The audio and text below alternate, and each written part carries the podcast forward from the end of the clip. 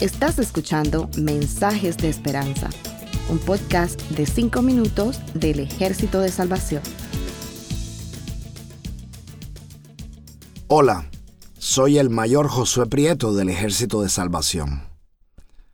Recuerdo una conversación que tuve con dos empleados hace algún tiempo.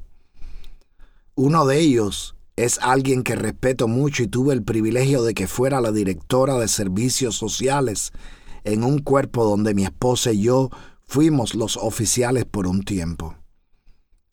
La tercera persona en la conversación fue otro empleado que estaba pasando por una situación personal seria. Nosotros dos estábamos en modo pastoral, tratando de darle ánimos al empleado que realmente lo necesitaba. Él dijo algo así como, yo sé que Dios no pone pruebas más grandes que las que podemos soportar.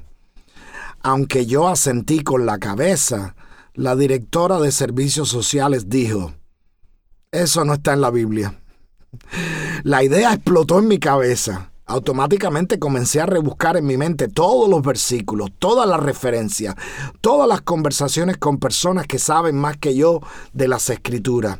Realmente me desconecté de la conversación. Cuando volví a la realidad, estaba plenamente convencido de que realmente no hay ningún verso ni pasaje bíblico que apoye la idea de que Dios no permite que pases por pruebas que no puedes soportar.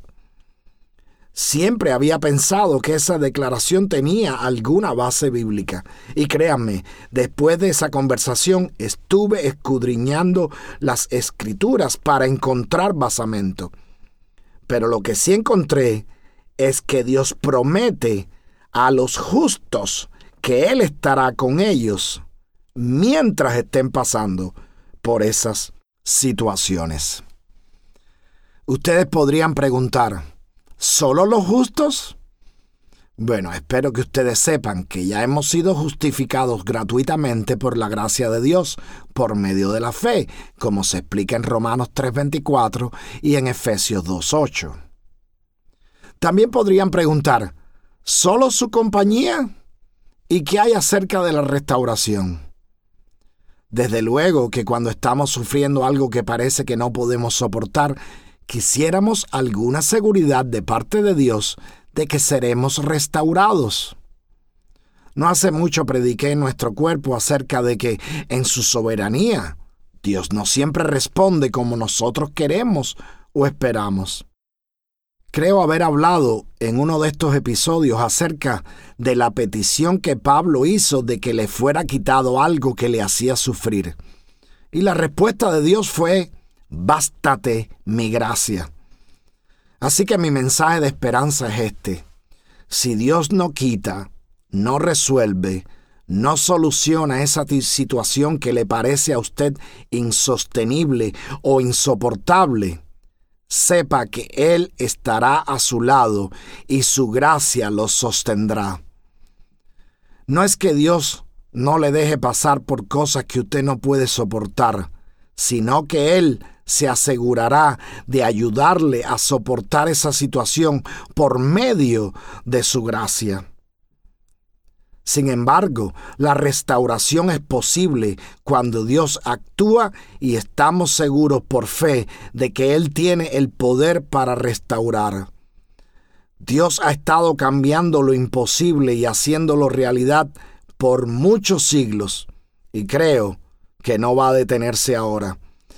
Yo sé que ustedes están ávidos de que yo les dé un ejemplo y lo voy a hacer. No voy a usar un testimonio personal, sino simplemente un salmo. Estoy hablando del Salmo 126. La evidencia interna del Salmo demuestra que fue inspirado durante la cautividad en Babilonia. El tono del original no deja claro si está hablando del futuro o del pasado.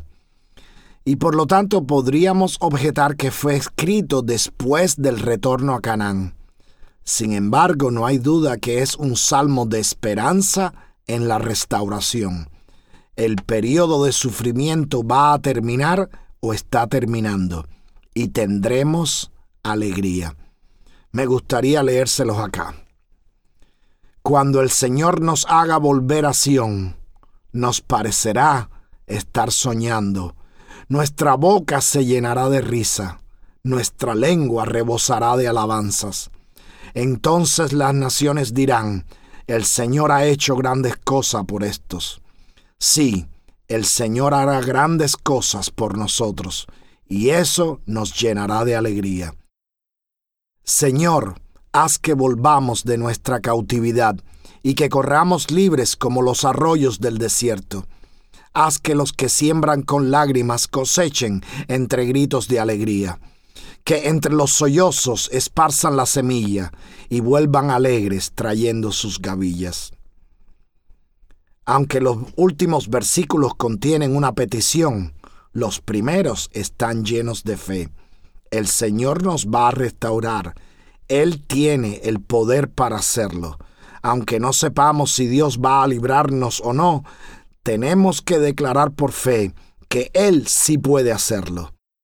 Espere en la restauración, declare con fe que Dios le va a librar, y mientras sepa que el Señor estará con usted en medio de las aguas, en medio del fuego, como prometió en Isaías 43.2 que el Señor aumente y fortalezca su fe, que le restaure y le bendiga abundantemente.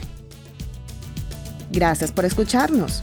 Para conocer más sobre nuestros programas, por favor visita salvationarmysoundcast.org. Dios te bendiga.